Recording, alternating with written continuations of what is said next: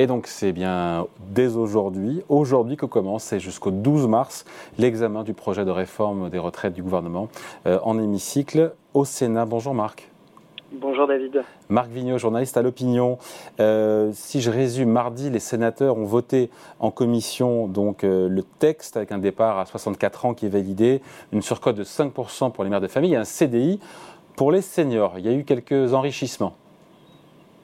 Oui, tout à fait. Euh, le Sénat a ses propres euh, envies d'amender le texte et euh, notamment sur la question des mères de famille, voulait absolument trouver une mesure pour éviter que certaines mères qui ont des carrières assez continues, qui pouvaient aujourd'hui partir à 62 ans, ne soient contraintes de continuer euh, jusqu'à 64. Enfin là, dans la version euh, du Sénat, elles seront toujours contraintes de continuer jusqu'à 64 ans, mais elles auront une bonification de leur pension pour compenser les trimestres qui, euh, qui leur sont validés au titre de la maternité, mais qui ne seraient plus utiles avec le texte euh, du gouvernement, euh, puisqu'il faudrait de toute façon atteindre 64 euh, ans. Donc ça serait une façon de, de, compenser, c'est de leur offrir des bonifications de pension, ce qui somme toute est, assez logique, parce qu'il y a de moins en moins de, de mères de famille qui sont obligées de s'arrêter de travailler pour élever leurs enfants.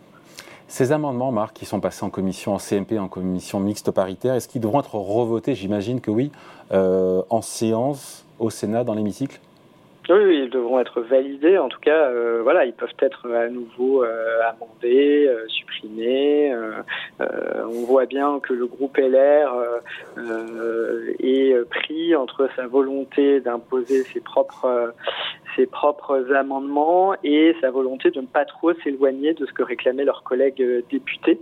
Euh, et donc il faut trouver un subtil équilibre entre l'obsession des sénateurs LR euh, d'arriver à une réforme qui euh, atteint ses objectifs de redressement financier du système de retraite et en même temps qui soit compatible avec les demandes répétées des, des, des députés, des députés républicains qui, eux, sont beaucoup plus frondeurs vis-à-vis de la réforme. Donc voilà, il y a une voie de passage à trouver. Est-ce que ce texte qui a été voté en commission, il ne préjuge en rien, encore une fois, de la suite des événements euh, que ce soit au Sénat ou même d'ailleurs le texte qui reviendra, j'imagine aussi, après à l'Assemblée nationale? Ah bah si, si, si, quand même, euh, le, texte euh, qui sera validé par le Sénat devrait ensuite devra ensuite être négocié en commission mixte paritaire à l'Assemblée. et donc il y a sept députés et sept sénateurs qui vont négocier pour savoir s'ils arrivent à se mettre d'accord sur un texte. Euh, et il est possible que cette commission mixte paritaire arrive euh, sur un texte commun. Euh, donc ces députés sont choisis par les, par les présidents de groupe en fonction de la représentation des groupes. Et après, le texte de la commission mixte paritaire doit être validé à l'Assemblée. C'est là que ça devient plus compliqué. Est-ce que l'Assemblée... c'est là où on verra si les députés de droite, LR, votent comme les sénateurs LR. Voilà, c'est ça. Et donc, est-ce que le gouvernement peut prendre le, risque de laisser passer un vote et de éventuellement voir le texte rejeté? Et donc, est-ce qu'il ne va pas être contraint d'utiliser euh, l'article 49.3 pour, euh, pour faire passer sa réforme? Cette réforme, elle est plus elle est plus que jamais, Marc, entre les mains de, de, la droite, avec euh, une droite, encore une fois, sénatoriale et une droite à l'Assemblée oui, bien sûr, on voit bien que euh, Elisabeth Borne, la première ministre, a du mal à, trouver, à garder la même ligne. Hein. Elle est euh, ballottée entre les demandes euh, des députés LR, les exigences du Sénat qui sont un peu différentes, mais qui demandent aussi un petit peu d'argent.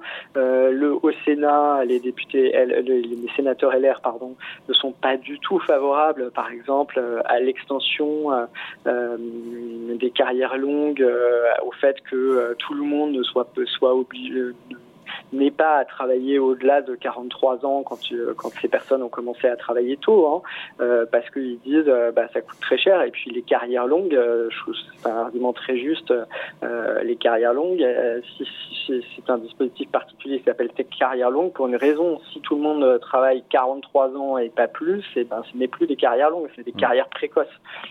Par ailleurs, on voit que ces carrières longues ne sont pas forcément corrélées à des métiers pénibles, ne sont pas forcément corrélées au niveau de pension assez faible en fin de carrière c'est des gens qui travaillent parfois de façon continue. Donc, est-ce que c'est vraiment là qu'il faut mettre euh, euh, des dispositifs qui coûtent euh, très cher pour pour sous prétexte que personne n'aurait à travailler plus de 43 ans? Ça voudrait dire que mmh. la durée d'études bah, n'a plus vraiment de n'a plus vraiment de valeur.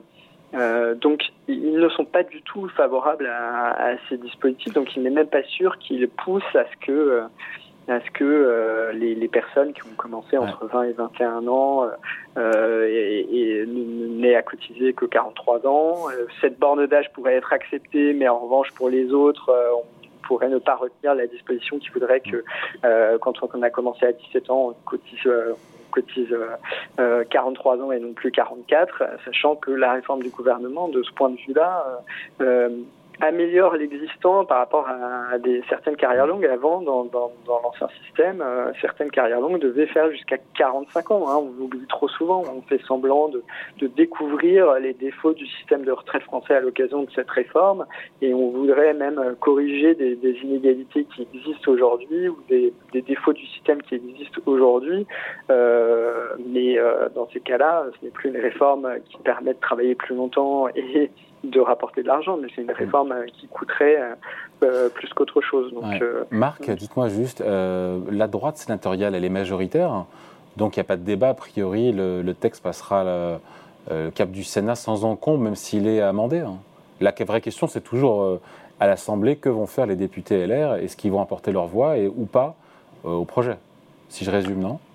Oui, oui, tout à fait. Alors après, euh, la version qui sortira du Sénat aidera euh, les députés LR ou pas à voter le, projet. Donc euh, toute la question, c'est à quel point le Sénat finalement euh, soutient un peu la réforme du gouvernement, puisque finalement c'était la réforme qu'il votait dans un amendement euh, depuis mmh. des années, euh, voilà, qui réclamait cette réforme, certes en disant il faut négocier sur l'emploi des seniors, il faut trouver des dispositifs favorables à l'emploi des seniors, mais enfin il votait cette réforme depuis des années, ce qui montre d'ailleurs quand même un peu le côté paradoxal des députés LR qui pendant la campagne ont soutenu Valérie Pécresse qui proposait de passer l'âge légal à 65 ans. Euh, le, le, côté très paradoxal d'Aurélien Pradier qui euh, soutenait d'abord euh, le passage à 64 ans, ensuite qui disait bah, il vaut mieux pas, se fonder sur la durée de cotisation, mais à ce moment-là, il faut la porter à 45 ans, ce qui d'ailleurs pose des problèmes pour les retraités les plus modestes, ceux qui ont des carrières hachées, hein, parce que c'est eux que ça frapperait le plus durement. Donc en fait, on voit que la droite n'a pas vraiment de ligne, elle cherche à, la question, c'est est-ce qu'elle prend le risque de soutenir un texte porté par Emmanuel Macron? Le Sénat dit plutôt oui par cohérence, euh, par cohérence idéologique, et les députés, eux, qui ont été élus sur leur propre nom euh, et contre Emmanuel Macron euh, euh récemment, disent non, il n'est pas question d'offrir une victoire politique à Emmanuel Macron, et nous, on veut euh, apparaître comme la droite sociale et donc aller dans le sens de l'opinion, puisque évidemment la fusée de la réforme est très mal partie et qu'elle est rejetée par une, une grande majorité de Français. Voilà, c'est l'incertitude euh, totale, toujours. Hein. on n'y voit pas tellement plus clair, on finit là-dessus, on n'y voit toujours pas plus clair. Hein.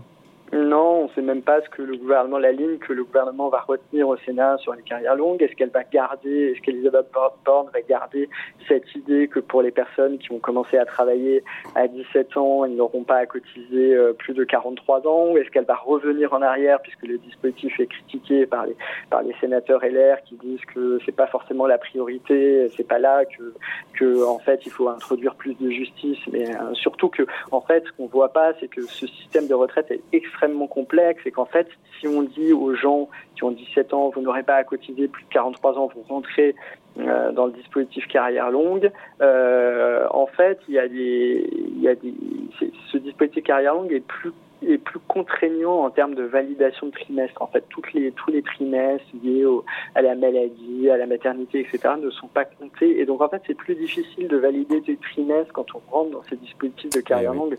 Donc, en fait, paradoxalement, il y a des gens qui euh, risqueraient, s'ils sont inclus dans, des, dans ces dispositifs, d'avoir moins de trimestres validés. Donc tout ça est extrêmement complexe, donne des effets dans tous les sens, qui est très difficile de calculer. Personne n'a les et de rendre tout ça lisible pour le commun des mortels. Voilà, exactement. Et donc, euh, donc voilà, c'est une négociation très compliquée et le gouvernement peine à définir une ligne puisqu'ils sont totalement dépendants de la décision de, de quelques euh, députés. On voit bien que l'état-major de LR tient pas non plus ses troupes. Hein. Euh, vous avez vu la lettre qui a été publiée par des proches d'Aurélien Pradier euh, à Eric, qui a été envoyée à Eric Ciotti pour leur dire qu'ils ne respectaient pas les décisions du comité exécutif de LR. Donc la, la, situation est, est tendue au sein, de, au sein du groupe LR. Allez, merci beaucoup. Explication signée Marc Vigneault, journaliste à l'Opinion. Merci Marc. Merci David. Bonne journée, salut. Bonne journée.